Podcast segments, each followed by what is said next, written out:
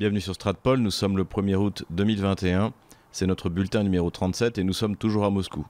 Avant de commencer cette vidéo, n'hésitez pas à mettre un pouce bleu, n'hésitez pas à vous abonner à notre chaîne et n'hésitez pas à faire un don en allant voir en description sur PayPal, Patreon ou Tipeee. Je vous rappelle que le site Stratpol recommence à fonctionner et que nous allons avoir quelques articles en ligne prochainement, notamment de Nicolas Mirkovic, dont l'un sur le fait qu'il été reconnu qu'à Srebrenica, il n'y a pas eu de génocide. Donc euh, il faut se rappeler que les années 90 ont été l'occasion au moment des guerres de Yougoslavie de lancer une campagne de désinformation contre les Serbes sur les opérations qui ont lieu en Krajina, désormais croate, en Bosnie-Herzégovine et bien sûr au Kosovo. Donc ne manquez pas sur le site Stratpol les deux prochains articles de Nicolas Mirkovic.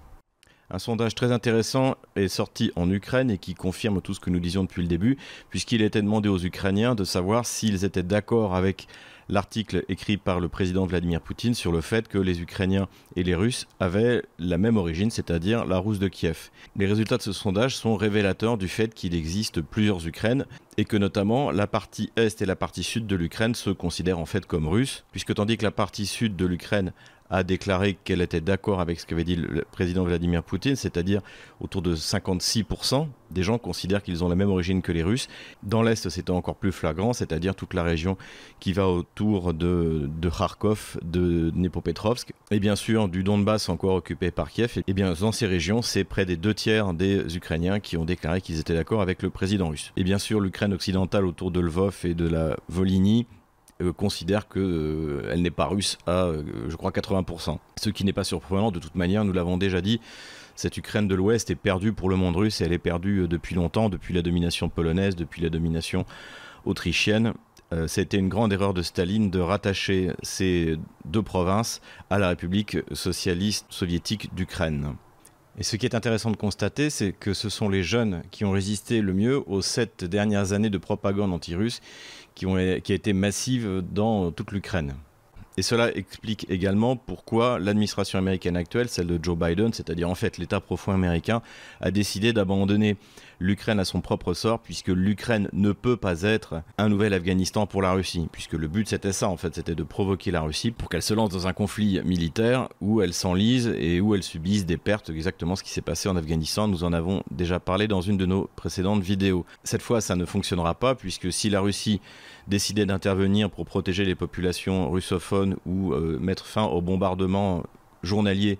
sur le Donbass, elle n'aurait pas allé jusqu'à Kiev. Elle aurait juste à aller libérer les zones de la Nouvelle-Russie, de Kharkov à Odessa, donc qui est l'Ukraine utile, l'Ukraine des ports et de l'industrie, et elle n'aurait même pas occupé ces régions. Une fois l'armée ukrainienne brisée, sans doute que d'ailleurs euh, la moitié de l'armée déserterait euh, dans les premières heures de la guerre, la Russie aurait juste à laisser faire les populations locales. Des villes comme Kharkov sont de toute manière depuis toujours acquises euh, à la Russie. Ce qui fait que l'administration américaine et les Occidentaux en général ont compris que la situation actuelle était la meilleure qu'ils puissent obtenir, c'est-à-dire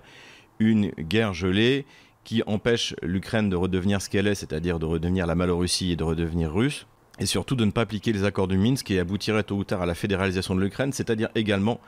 à son rapprochement avec la Russie. Comme nous l'avons dit depuis le début, quel que soit le scénario, Vladimir Poutine l'a emporté en Ukraine. Alors bien sûr, on peut souhaiter le plus rapidement possible que les Russes et les russophones soient libérés du despotisme qui est vient, dirons-nous.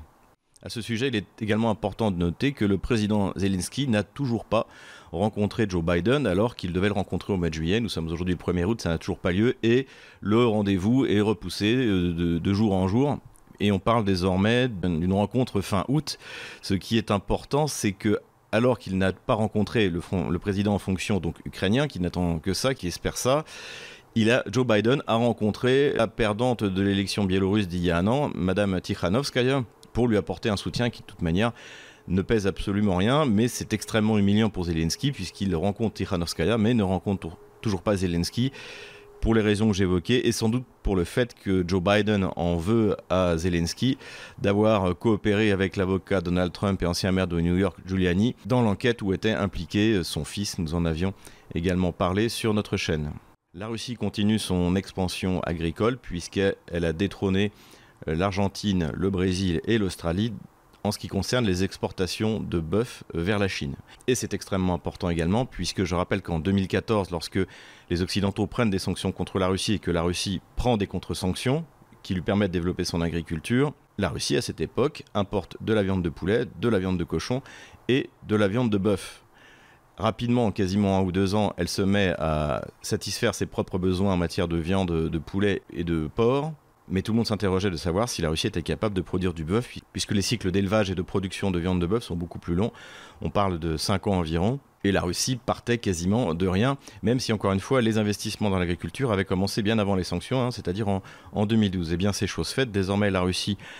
produit sa propre viande de bœuf et réussit même à l'exporter. Et, on se rend compte du chemin parcouru grâce, encore une fois, aux sanctions et aux contre-sanctions qui ont été prises par la Russie en 2014. Dernier sujet de cette vidéo, je voulais revenir sur le projet Nord Stream 2 et revenir du point de vue géographique pour comprendre pourquoi la Russie avait tout intérêt à construire Nord Stream 2 et à ne pas utiliser le gazoduc ukrainien.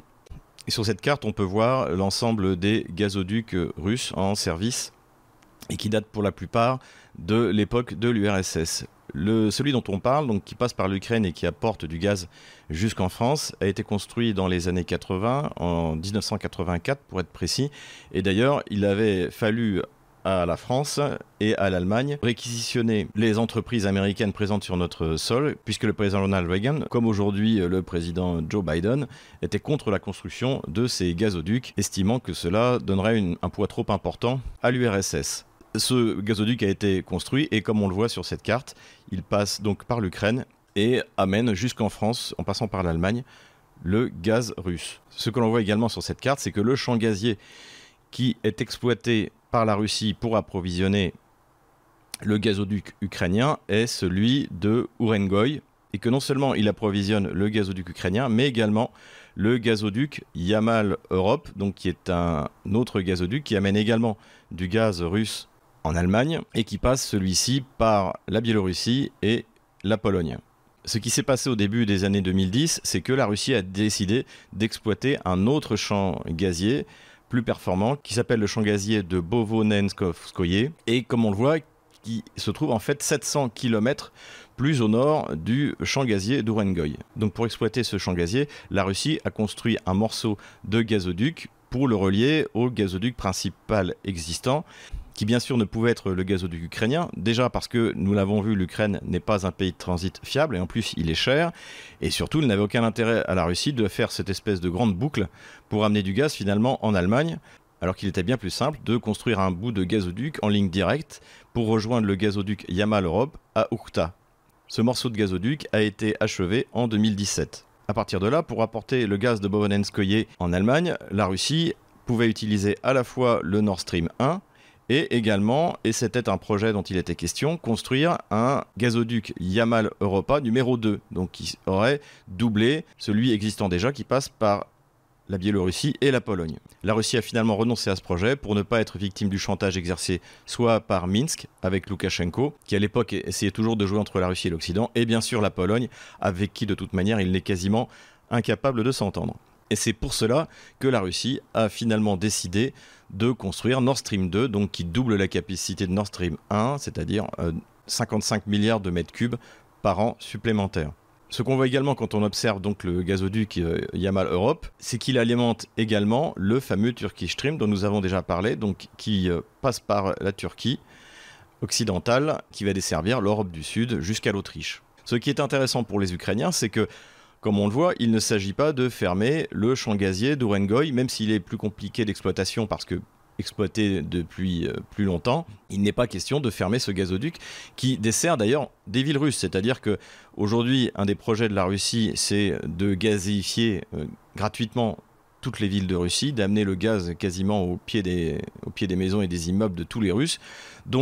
Utiliser le réseau existant qui permet notamment d'amener du gaz en Ukraine est au programme. Et là-dessus, les Ukrainiens n'ont pas à s'inquiéter. La seule chose que devrait faire aujourd'hui l'Ukraine, eh bien, c'est de demander gentiment aux Russes de faire une proposition compétitive pour continuer le transit par l'Ukraine. Mais il est, nous l'avons déjà dit, certain que la Russie ne renoncera pas au passage